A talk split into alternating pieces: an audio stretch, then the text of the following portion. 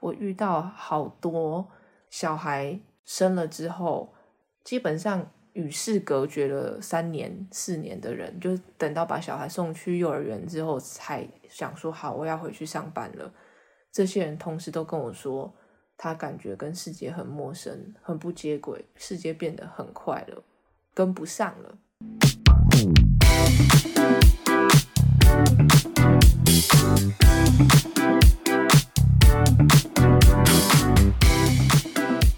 嗨，大家见过好吗？欢迎收听理科 PD。如果你有听到一些很大的、沉重的呼吸声，那是我的儿子，所以就请大家多包涵了。啊，我现在旁边坐着我从小到大认识的朋友 Vivian，今天要跟他谈的是工作上面的事情。大家很容易把这些话讲出来，用钱来衡量，就会说：为什么你不接受现实一点呢？为什么大家工作五天，你就一定要三天呢？或者是会为什么我就已经赚这么多了，你还硬要去工作呢？很幸运的，你找到一个跟你价值观类似，他们以人生完整度来做衡量的伴侣之间有没有互相支持对方，让对方成为一个完整的人。我最近一直在慢慢的洗脑我的姐妹，所以让他们慢慢的青春期叛逆。所以原本全职妈妈的，现在随便做什么都可以。出去做，做几天也都可以。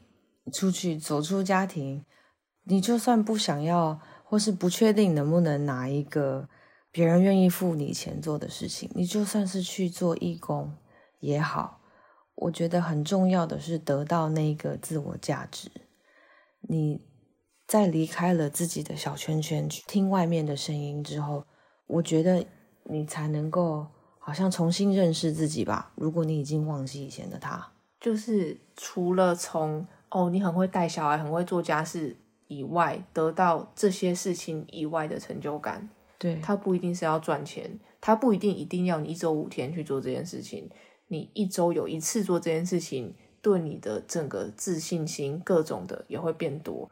我遇到好多小孩生了之后，基本上。与世隔绝了三年、四年的人，就等到把小孩送去幼儿园之后，才想说好，我要回去上班了。这些人同时都跟我说，他感觉跟世界很陌生，很不接轨，世界变得很快了，跟不上了。但这时候你就更要跟上。他们有没有跟你反映过？我其实听到比较让我比较担心的是，跟世界脱轨。这个好像很逻辑上可以发生的事情，想象到的是，我觉得比较可惜的是，他忘记自己是谁了。他已经不太确定，除了一个妈妈以外，我是谁，还可以做什么？对，对。那今年四月我提离职的时候，我就是问一样的问题：除了做顾问，我到底是谁？我就是因为回答不出来，我发现我好像没有花这个时间去找。我是不是就这样继续下去了？我我明明就看到在我上面的人一点，我看不到他的快乐，我也想象不到我走到他那个位置我会快乐，但是我也不太确定，除了继续走这条路，我还有什么选择？所以我告诉自己，如果你看不到，那停损点就是现在了。我跟你有很类似的想法，但是是完全不一样的事情。我终于在。账面上就是 on paper，嗯，我在美国的公司成功了。我当下确定的时候，我那个晚上完全睡不着觉。我觉得我跟我在智商室里面跟我的智商师说，我觉得我好像人生是不是毁了，失去一个方向吗？因为那是我从大学毕业之后给自己设定的目标。就像我要是今天进了某个事务所，我就是要做到伙伴。我就是那个已经做到伙伴了，然后之后我在想说，啊，现在退休会不会太早？然后接下来接下来要干嘛？我才发现我大错特错。我很幸运，然后附近有非常多很厉害的人，再加上我自认我能力很好，这几个综合标准东西加起来，我达到了这件事情。我共同创业的公司得到了一个 X，买下我们的母公司也顺利的。在美国上市了。我为什么说我觉得我错了？是因为他根本就不应该是我追求的目标。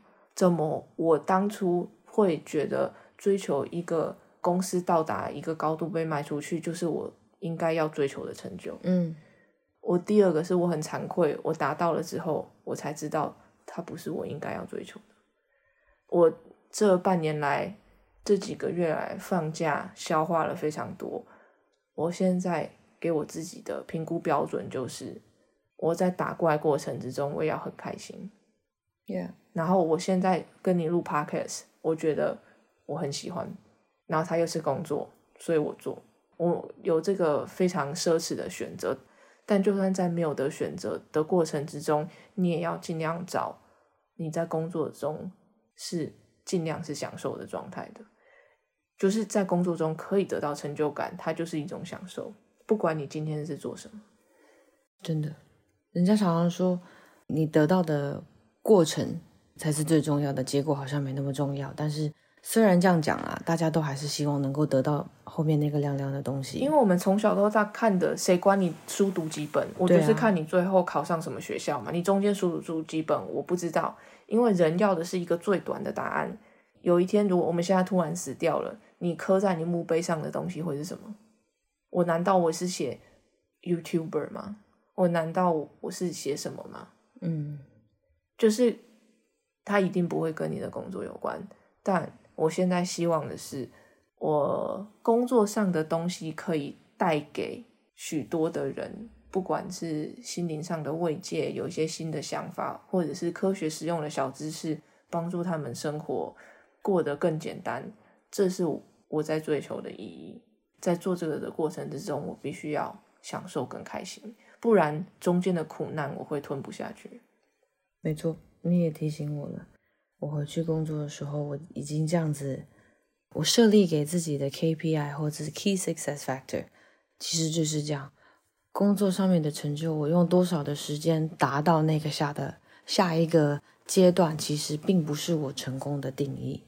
我成功的定义是在每一天找到能够平衡的诀窍，或者是在找到平衡的过程中，它带给我的快乐或是成就感。但是在我自己边做的时候，我就忘记它了，所以我不再试着拿到平衡，因为我忘记我自己的天平其实跟别人是不一样的。所以好像话说回来，又讲到你之前讲的 “run your own course”，走自己的路，然后像马会遮自己的眼睛一样嘛，不要看别人。但是我老是跑一跑，就会说：“哎，我到底走对不对啊？”然后我就看别人，然后看了别人就觉得说：“哈，原来要这样子哦。”然后我就开始怀疑我自己。可是其实我本来不需要，或者我本来选择不要的，但为什么我看了别人以后又有一种 FOMO，或者是觉得哎别人有我怎么我是不是怪怪？为什么我不要啊？然后又慢慢的忘记了把世俗的定义又揽到自己身上，所以，Yeah，内心的拉扯其实才是你内耗的主要原因。我相信，我相信，就算你老公这么支持你，就算你账面上你的工作非常没有，你都做得很好，该做的 project 什么的都有完成，但就是心中的那一关。所以今天最后的结论就是，你嘴巴讲的，跟你头脑想的，还有你心中真正相信的，必须要一致，才不会这么痛苦。工作上大家都知道要看薪水，要看公司文化，要看可能等等等等的，但最后你心中会不会过去的东西，其实就是就是这个工作符不符合你的心，我没有办法用言语来确切跟你形容那是什么意思，你心得过得去。我是一个抗压性非常强的人，我可以把我的心捏在我的手里面，然后把它缩的非常的小。嗯，但总有一天你会必须要承担那个的后果。你说你对抗压性越高、越精英的人越要小心，因为最恐怖的是什么？最恐怖的是你做得到，所以你继续下去做。那我就想，我一辈子都可以啊，没有道理我在工作上不要继续啊。所以你要做这件事，不是因为你做得到，而是你想去做。非常好，你想要读台大医科可以，但是因为你想要当医生，而不是你全部都考最高分。希望大家可以知道这一点，是从内心知道。我的总结真的对于我九年以来跟我最后选择离开，真的就是一个 the power of choice，选择的这个力量，你自己选择你要走的这条路，你选择了这个 career，不是因为别人觉得你怎么样，是因为这件事情它的价值它符合，它跟我的价值观是符合的。我最后决定离开是我的选择，而不是公司觉得，哎，不好意思，你就是最后那个百分之十。就像你妹问我说。我这么，我常常被很多人攻击跟骂。我明明不需要，为什么我还要回来？他他是这样问我的。Choice，因为我觉得做这个东西，我其实是一个手不是非常灵巧的人，但我很会整理东西，思绪上整理。那或许这就是我的用途啊！我可以把这些东西很简单的讲出来给人家，我会觉得我还蛮有用的。